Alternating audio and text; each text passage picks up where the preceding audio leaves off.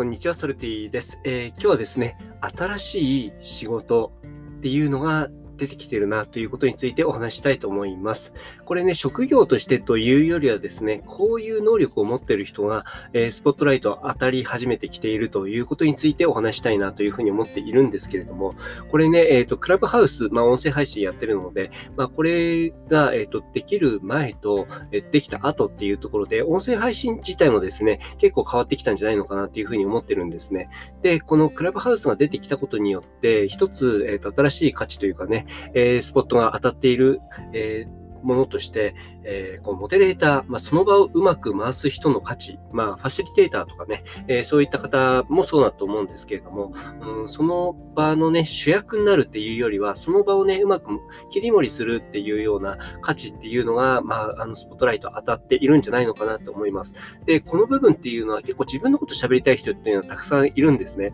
自分のことこういうこと喋れるとかね、えー、いう人はたくさんいるんですけれども、そうじゃなくて、ね、そういった人をうまく引き出して、そういった人がね、え、気持ちよく走れる、と喋れる状態を作って、そしてその場を楽しくして、そして聞いてる人も楽しくするっていう、そういった能力ってね、今までね、そんなにね、えっ、ー、と、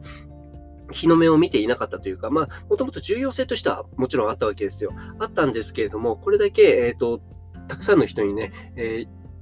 大事だなって思ってもらえたっていうのは、このクラブハウスの、えー、出てきた後に、えー、生まれたものなんじゃないかなっていうふうにちょっと思っています。これもね、クラブハウスっていう場所でね、今だと100万人超えたっていう話を日本でもね、されているんですけれどもね、うん、これもっともっとね、広がっていくと、またその派生系っていうのがね、出てきてね、えまた違う新しい職業というかね、新しい、えー、能力にスポット当たるんじゃないかなと思って、僕自身は楽しみにしているところでもあります。で、えっ、ー、と、もう一つ言うとね、えー、この音声配信ではないんですけど、僕もコミュニティやってて思うのはですね、そのコミュニティを主催するっていうことではなくてですね、コミュニティを、えーと盛り上げられる人の価値っていうのも今爆上がりしてるんじゃないかなっていうふうに思ってます。これね、えっ、ー、と、もう自分が引っ張っていくとかね、自分がね、えー、まあ、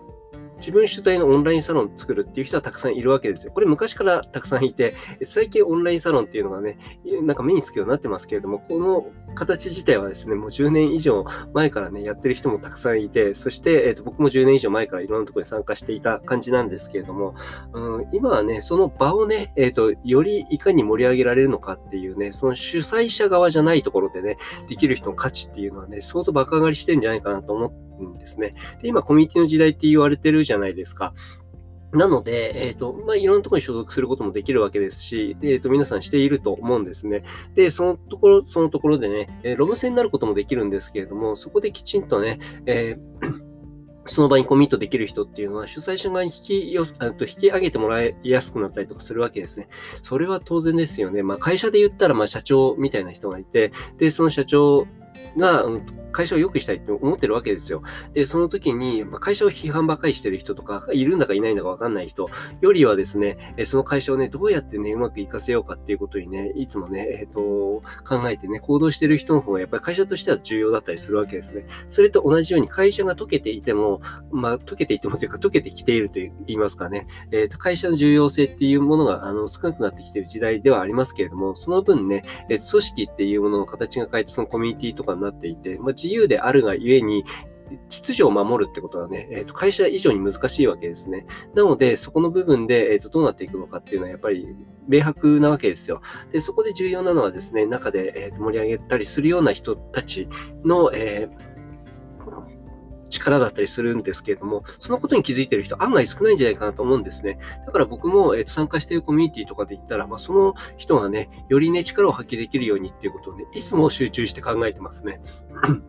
僕もいろんなサロンを立ち上げたりとかね、事務局やったりとかね、そして裏方に回ることも結構多いんですね。裏方に回ったらもうできるだけ、えー、そのメインにやってる人たちが、うんまあ、力を発揮できて場が盛り上がるようにっていうところに集中していたりとかするので、その分でね、いろんな仕事をね、えー、とか人をつないでいただいたりとかっていう、すごい恩恵に預かったことたくさんありました。うん。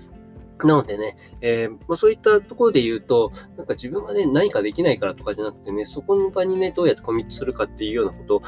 自身がね、えー、と非常にね、問われてる時代なんじゃないのかなっていう気もします。ということでね、今日は、うん、新しい職業というかね、新しい能力、まあ、そういった部分がね、えー、よりフォーカスされてる時代になってきてるなというところについてお話しさせていただきました。ぜひぜひコメントなどいただけると嬉しいです。ソルティでした。